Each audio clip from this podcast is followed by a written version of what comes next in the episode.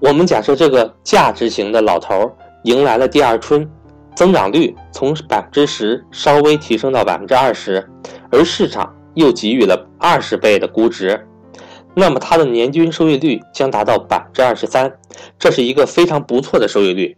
我们再看看巴菲特投资可口可乐这个著名的案例，我本人特别喜欢这个投资故事，因为这一故事可以分为三个来讲。第一段，一九八八年，巴菲特开始买入可口可乐，共计投资约十亿美元。十年之后，这笔投资升值到一百三十三亿美元，十年收益十三倍，年化收益百分之二十九。而同时期，可口可乐的利润增长率只有年化平均百分之十四点七。老巴获得百分之二十九的年复利收益，另一半的贡献。来自于估值的提高。一九八八年，老巴买入可口可乐的时候，正值股市熊市，可口可乐的 P/E 只有十五倍。而到了一九九八年七月中，可口可乐的股价曾高达七十美元一股，或者是四十八倍的 P/E。盈利的上升加估值的上升，标准的戴维斯双击，这是股价增长远超企业利润增长的原因。这是第一段故事。第二段故事，在一九九八年，可口可乐高达四十八倍的 PE，巴菲特没有卖出可口可乐，而在此后的十三年中，可口可乐的股价没有再增长，尽管期间他的公司依然取得百分之十以上的利润增长，十三年间净利润增长了近四倍。由于它的估值从一九九八年度过度的四十八倍下滑到二零一一年的十三倍。估值下跌了百分之七十三，正好抵消了盈利的增长，这被称为失去的十三年。第三段故事经历了十三年的估值下跌，在此特别强调，是估值下跌，股价没有下跌，当然也没有上升，是所谓的滞涨。这样不升不跌，滞涨了十三年，依靠利润的增长，终于把之前高估值消化干净之后，股价再重回上升的轨道。这三段故事，再结合上面讲述的道指百年历史，不知道你有何感想？要好好消化。无论个股还是大盘，过高的估值都会极大的损害未来的收益。即使这是一个伟大的公司，一个真正好的投资，好的公司只占百分之五十的比例，另外一半由好的股价决定。股价等于每股盈利乘以市盈率。这是股票中最简单又最神奇的公式，相信我已经教了你们无数次。选择一个好的公司，保证了每股盈利能够稳定持久的上升，创新高，这是保证股价上升的最基本动力。但每股盈利上升是缓慢的，特别是一些稳定的公司，每年增长大约是百分之十到百分之二十左右，不会特别的高。此时想获得超额的股价收益。让股价的收益率超越每股盈利的收益率，就必须依靠估值的上升，也就是市盈率的上升。每股盈利上升百分之十，市盈率上升百分之十，而股价却上升了百分之二十一。每股盈利上升百分之五十，市盈率上升百分之五十，而股价却上升了百分之一百二十五。每股盈利上升百分之百，市盈率上升百分之百，而股价却上升了百分之三百。这就是戴维斯双击的基本原理，这就很容易理解投资低估值的价值股的重要性。物极必反的哲学思想，尽管现在价值股增长不高，市场给予的估值不高，但物极必反，市场景气的时候，价值股也有了变成成长股的时候，迎来了高增长的时期，这样市场也乐观了。从低估值给了高估值，这样就完成了一次戴维斯双击。戴维斯双击是投资中非常重要的原理，一定要熟记于心。你会发现，我从来不会投资高估值的股票。相反，当一个优秀的公司出现某些危机，或者市场气氛悲观导致的熊市引发优秀公司估值下跌，这时就是绝佳的投资时机。我投资的公司。首先是一个优秀的公司，但由于某些原因，市场对于它悲观预期，估值不高。只有现在估值不高，将来才会有机会估值升高，现在低，将来才有机会高，这是重要的哲学思维。未来永远是不确定的，也就是说，未来公司是否高成长性难以确定，但现在的低价却是确定的，是已经唾手可得的。那些低价是确定的，这点我们要先保证，先把它选择出来，能占的便宜先占了再说。未来是否有高成长，那是后话，那是市场的故事。这就是投资低估值的。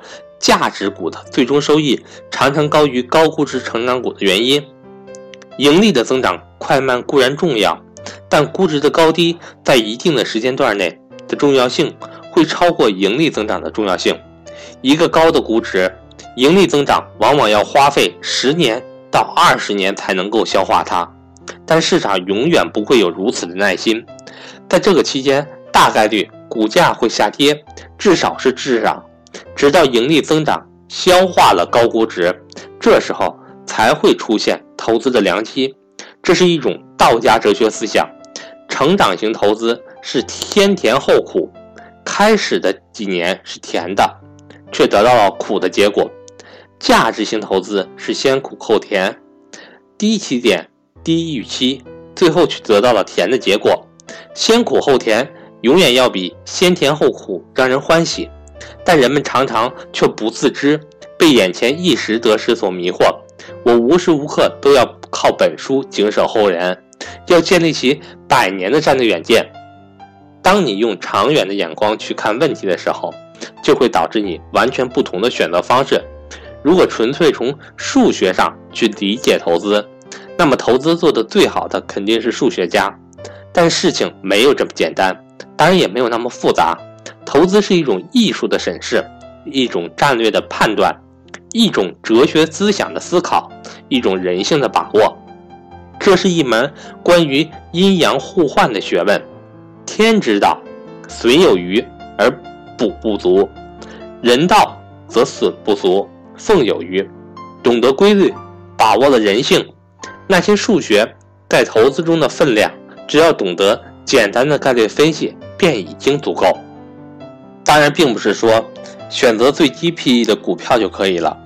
低 PE 的先决条件是这是一家优秀的公司，公司优秀，然后 PE 才越低越好。采用一种中庸之道会比较好。这是一个优秀的公司，但 PE 并不算太低，还有很多垃圾公司的 PE 更低，但也不算贵。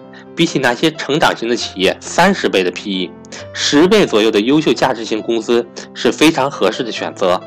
投资中的中庸之道就是一种平衡的状态，永远对市场不要过于乐观，不要因为各种忽悠、各种前景远大而支付高估值的价格，也永远不要对市场过于悲观，即使是垃圾也有它的价值，只要足够的便宜，垃圾也能变成资源。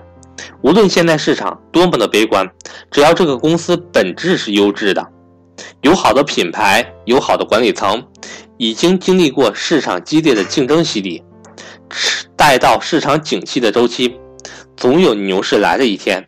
尽管道路曲折，但人类永远向前发展。中庸是保持一种不偏不倚的客观态度，这不仅是投资本身，乃至是我们整个生活。整个人生也要有这种哲学思维。我常常说，我们不仅在投资修行，同时也在修行自我的精神境界。投资做得好，必须是精神境界高。投资这门哲学，值得我们终究一生来学习。投资做好的人的道德修养也上去了，财富也积累下来了，事业也传承下去，一举几得。我们要把投资上升到哲学的层次。来进行修行。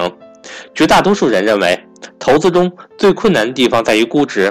如何去评估一个企业到底是低估还是高估？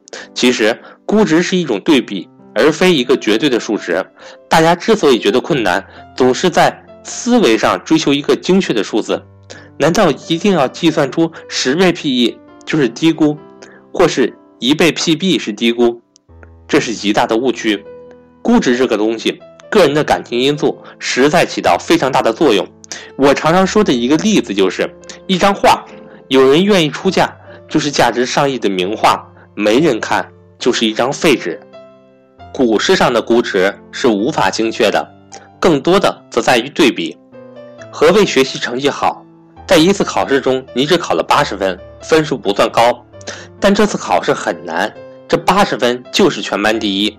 如果考试很低，很容易，你得了九十分，但可能连前十名都进不了。估值永远是一个动态的对比过程。山中无老虎，猴子称大王。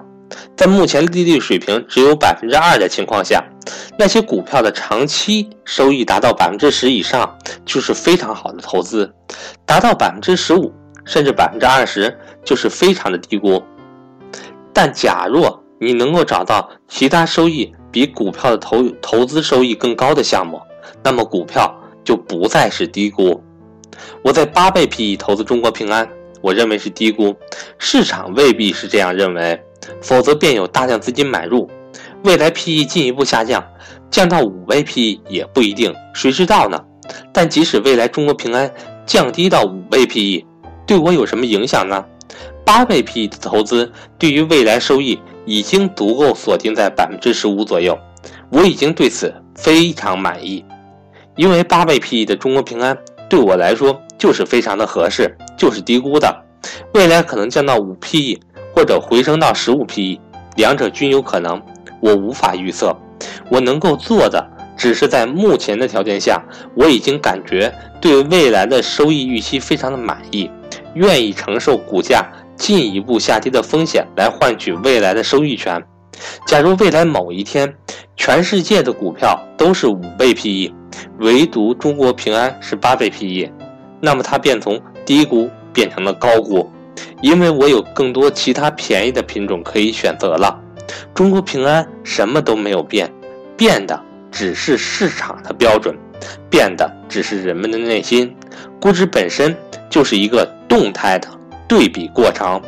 巴菲特说，估值就是一门艺术，的确如此。一张画好不好看是无法量化的，我们无法规定使用多少比例的直线。多少比例的曲线，多少比例的色彩，就是一张好画。只有适合自己的人生经历，引起自己的共鸣，你就会觉得这是好画。一个好的股票价格，一方面取决于你是否有足够的选择权，可以选出你认为最低估值的股票；另一方面是取决于你是否愿意承担未来进一步下跌的风险，而换取未来的收益权。